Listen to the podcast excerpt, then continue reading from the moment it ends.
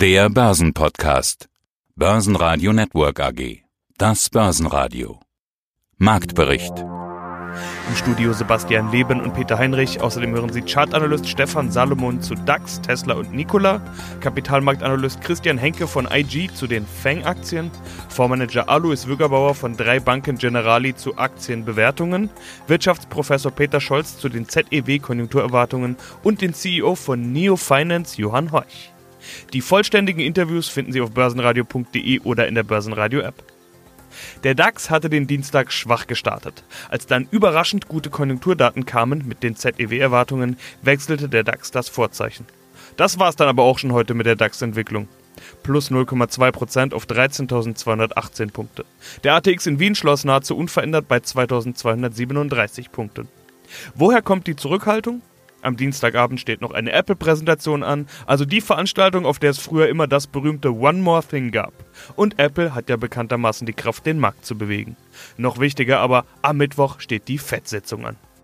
Wunderschönen guten Tag, mein Name ist Stefan Salomon, www.candlestick.de, meine Internetseite. Und ich bin Buchautor und Chartanalyst. Starten wir mit dem DAX. Also noch letzte Woche hätte ich beim DAX auch eine Korrektur gesehen. Aber dann ja, hat er sich wieder 500 Punkte erholt und pendelt jetzt seitwärts. In welcher Range muss sich denn der DAX bewegen, dass man sagen kann, ja, es ist eigentlich noch alles in Ordnung? Also im Moment ist auch noch alles in Ordnung, weil wir sind ja seit dem März-Crash in einer Aufwärtsbewegung. Man kann auch einen kurzfristigen Aufwärtstrendkanal konstruieren seit dem Tief Mitte Juni. Es ist allerdings doch so, dass wir nach oben scheinbar gedeckelt sind. Das heißt, wir müssen schon über die 13.400, 13.500 ansteigen, damit wir hier einen neuen Schubs bekommen. Innerhalb dieses Aufwärtstrendkanals sollten wir eher unter die 12.800er Marke rutschen. Dann wäre dieser Aufwärtstrendkanal doch massiv verlassen und man müsste dann eher mit weiteren dynamischen, zumindest mal kurzfristigen deutlichen Gewinnmitnahmen rechnen. Aber im Moment muss man sagen, wir laufen ja seit August seitwärts. Wir sind nach oben noch gedeckelt, nach unten unterstützt. Wir haben Brexit-Sorgen, wir haben ja auch die US-Präsidentschaftswahl und das deckelt alles ein wenig. Aber grundsätzlich die Marktstimmung, die Grundstimmung ist bullisch. Das heißt also, sollten wir dann doch äh, mit positiven Impulsen über die 13.500 ansteigen, hätten wir sogar durchaus Potenzial von nochmals 1.000 Punkten nach oben. Guten Tag, meine Damen und Herren. Mein Name ist Christian Henke. Ich bin Senior Market Analyst bei IG Europe in Frankfurt. Knüpfen wir an an die Tech-Rallye-Treiber an der US-Börse. Betrachten wir das heute mal charttechnisch. Der Ausdruck Fang wurde ja erstmals vom amerikanischen TV-Moderator Jim Cramer im Jahr 2013 auf CNBC benutzt. Also damals noch ohne Apple. Jetzt ist ja noch ein A hinzugekommen. Also, das sind quasi jetzt die Fang-Aktien. Die wurden zu einem Paket, zu einem Index zusammengefasst. Also Facebook, Amazon, Apple, Netflix und Google. Starten wir mit Facebook. Facebook, der Social Media Gigant, Instagram, WhatsApp Allein 18 Milliarden Nettogewinn 2019. In welchem charttechnischen Bereich befindet sich denn Facebook? Also man muss erstmal äh, sagen, bevor wir jetzt zu äh, Facebook und zu den einzelnen Titeln gehen, dass die genannten Fang Aktien, also eher mit Doppel-A und eigentlich auch eher Fäne, weil äh, Google heißt jetzt an der Börse ja Alphabet, dass diese Werte natürlich auch wie der Nasdaq, aber vielleicht noch sogar noch eine Schippe obendrauf mehr zugelegt haben. Das natürlich dann irgendwann ob das jetzt charttechnisch man begründet oder aber auch fundamental es dann zu Gewinnmitnahmen mal zu einer Gegenbewegung kommt, das würde ich mal sagen, ist ganz normal. Ja, bei der Facebook-Aktie, aber auch bei den anderen Werten, diese Titel haben ein ähnliches Chartbild. Das heißt, erstens, wir haben eine Korrektur. Zweitens, wir haben bei den meisten Werten eine wichtige Unterstützung erreicht. Das ist beispielsweise bei der Facebook-Aktie jetzt der steigende exponentielle 50-Tage-Durchschnitt und der notiert aktuell so bei 262 US-Dollar. Das heißt also, hier besteht die Möglichkeit, wie aber auch in den Monaten zuvor, der gleitende Durchschnitt wurde erreicht, er wurde getestet, der Facebook-Kurs ist davon nach oben abgeprallt und ja, im weiteren Verlauf kam es dann zu neuen Höchstkursen.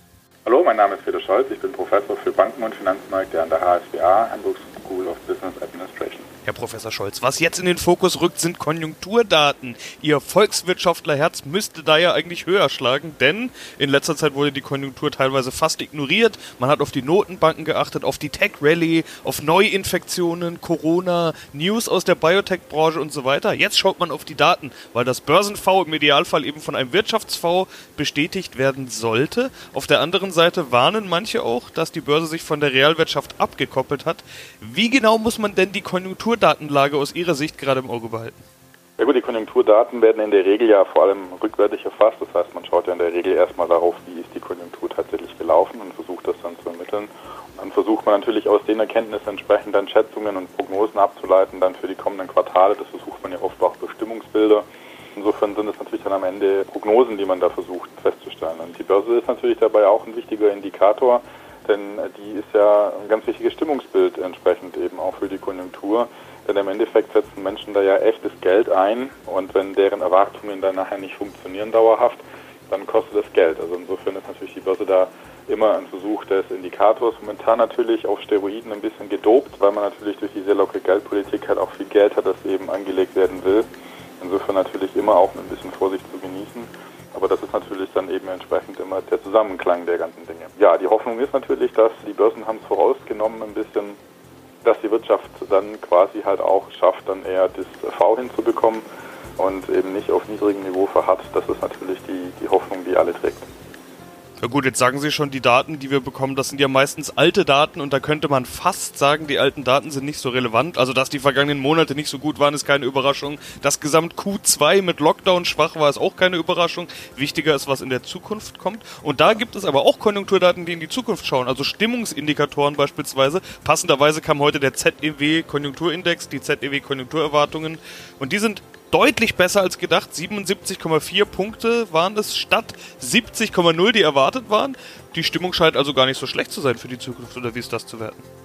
Ja, die Stimmung scheint zumindest besser, als man es erwartet hätte. Es ist trotzdem natürlich kein bombiges Niveau, aber es ist besser, wie man erwartet hat. Und im Endeffekt geht es ja auch immer ein bisschen um die Abweichung. Ich bin mir halt, sage ich mal, ob diese Stimmungslage noch nicht ganz so sicher. Viele Branchen kämpfen ja trotzdem. Wir haben ja im Prinzip hier momentan eine Veränderung im Insolvenzrecht. Das heißt also, dass Firmen, die überschuldet sind, nicht unbedingt Insolvenz anmelden müssen.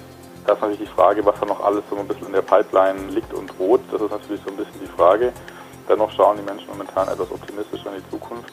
Aber ich hoffe, dass es so bleibt. Ich hoffe natürlich auch, es ist natürlich stark davon abhängig, dass es keinen zweiten Lockdown gibt, weil wenn sowas drohen würde, und das ist natürlich immer noch so ein bisschen das Damoklesschwert, was, was über uns schwebt, dann wäre das natürlich ein Problem. Allerdings rechnen die Akteure momentan nicht damit. Es wäre gefühlt wahrscheinlich auch so ein bisschen sowas wie ein Todesstoß. Deswegen kann man sich momentan kaum vorstellen, dass sowas passiert. Und darauf setzt natürlich dann die Wirtschaft, die Erwartung. Und das ist halt einfach das, was sich auch momentan in diesem Konjunkturindex widerspiegelt. Mein Name ist Alois Wögerbauer und ich bin der Geschäftsführer der drei Banken Generale Investmentgesellschaft aus Lenz. Ja, und dann spielen ja Bewertungen auch noch eine Rolle. Also wenn man sich überlegt, Amazon, ich glaube, seit Amazon an der Börse ist, gelten die immer als zu teuer. Okay, die steigen immer noch, aber optisch sind die auf jeden Fall teuer. Über eine Tesla brauchen wir, glaube ich, gar nicht erst anfangen zu diskutieren. Wenn man auf die andere Seite dann nach Österreich schaut, da sieht man zum Teil bei den ATX-Werten äh, Kurs-Buch-Verhältnisse unter 1, also 0,8 und ähnliches günstig ist das ja schon mal, wobei man manchmal sagen muss, Aktien sind auch günstig, weil sie dahin gehören. Wie groß sind denn die Schnäppchen, die man in Österreich gerade schießen kann? Das muss man sich auch von Fall zu Fall anschauen, weil natürlich diese reine Bewertungsdenke, gerade auch Buchwert, ich schätze den Buchwert als Kennzahl, aber es ist auch sehr, sehr, sehr, sehr gefährlich. Seit fünf Jahren höre ich am Markt, symbolisch gesprochen jetzt, dass Apple und Microsoft so teuer sind. Und Daimler ist so günstig. Es war fünf Jahre lang falsch, Daimler zu kaufen und es war fünf Jahre lang richtig, Apple und Microsoft zu kaufen. Weil Daimler eben substanziell nicht wirklich wächst und die anderen halt wachsen. Das heißt, wenn Sie ein Unternehmen haben, das unter dem Buchwert notiert, wo man auch immer genau hinschauen muss, was ist denn genau dieser Buchwert? Also muss man, muss man auch prüfen, wie, wie werthaltig dieser Buchwert ist. Aber wenn eine Firma unter dem Buchwert notiert, aber keinerlei Wachstum zeigt und auch die Ertragsstärke einfach nicht wirklich da ist, weil man ähnlich wie bei der Autoindustrie alles, was man einnimmt, sofort wieder investieren muss in die Zukunft und damit bleibt für den Aktionär nie die Zeit der Ernte über, dann kann ein Buchwert unter 1 auch ein gefährliches Fehlsignal sein. Das heißt, um zu sagen, eine Firma ist bei einem Buchwert von unter 1 unterbewertet, brauche ich schon auch die Überzeugung, dass sich etwas ändert. Denn, denn ansonsten, warum sollte sie in einem Jahr nicht auf dem gleichen Niveau stehen, wenn sich die Firma nicht ändert die Branche nicht ändert, das Geschäftsmodell nicht ändert. Insofern muss man beides beobachten. Aber in Wien gibt es sicher viele Firmen, wo man sagen kann, wenn die Welt sich normalisiert, wir beide wissen es nicht, wie das ausschauen sollte, aber wenn sie sich normalisiert, gibt es schon viele Unternehmen, die, die schon äh, sehr, sehr günstig sind auf Basis dieser traditionellen Kennzahlen. DAX-Gewinner des Tages war Bayer mit plus 2,7 Prozent. Hier wird wieder auf ein Ende des Glyphosat-Rechtsstreits spekuliert. Weitere Gewinner waren Heidelberg Zement mit plus 1,5 Prozent nach einer Analystenempfehlung und Fresenius mit plus 1,2 Prozent. DAX-Verlierer waren Continental mit minus 1,1 Prozent. Conti hatte angekündigt, das Werk in Aachen zu schließen und die 1800 Arbeitsplätze zu streichen. Weitere Verlierer waren MTU mit minus 1,4% und schlusslich die Deutsche Bank mit minus 2,4%. Die hat sich vor der Fettsitzung dem Branchentrend angeschlossen. Damit kommen wir zu den Einzelwerten und suchen uns heute Themen heraus aus der Mobilitätsecke. Die Meldung des Tages bei Daimler ist, der Autohersteller Daimler zahlt mehr als 2 Milliarden Dollar, um den Streit mit US-Behörden und Kunden über angebliche Verstöße gegen Abgasregeln beizulegen. Naja, zwei Milliarden zahlt man nicht aus der Portokasse so einfach. Die Aktie seit März im Aufwärtstrend hat sich ja verdoppelt. Achterbahnfahrt im Hoch ja bei 74. Wo steht die Aktie jetzt?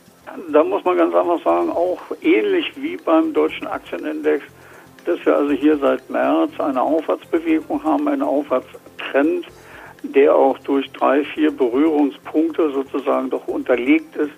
Wir haben auch noch eine positive Grundstimmung dadurch, dass wir zwei gleitende Durchschnitte hernehmen können, die 200-Tageslinie und die 50-Tage-Linie. Die haben sich erst Ende August nach oben gekreuzt. Also wir sind per Definition auch hier in einer Aufwärtsbewegung. Aber man sieht eben auch schon seit Ende Juli, dass das nur noch schrittchenweise nach oben geht. Hier scheint doch vieles eingepreist zu sein. Das heißt, die Rückschlagsgefahr auch in Richtung der gleitenden Durchschnitte, die ist durchaus vorhanden. Also auch hier unter Chance-Risiko-Aspekten wären eher Rücksätze aufzufangen.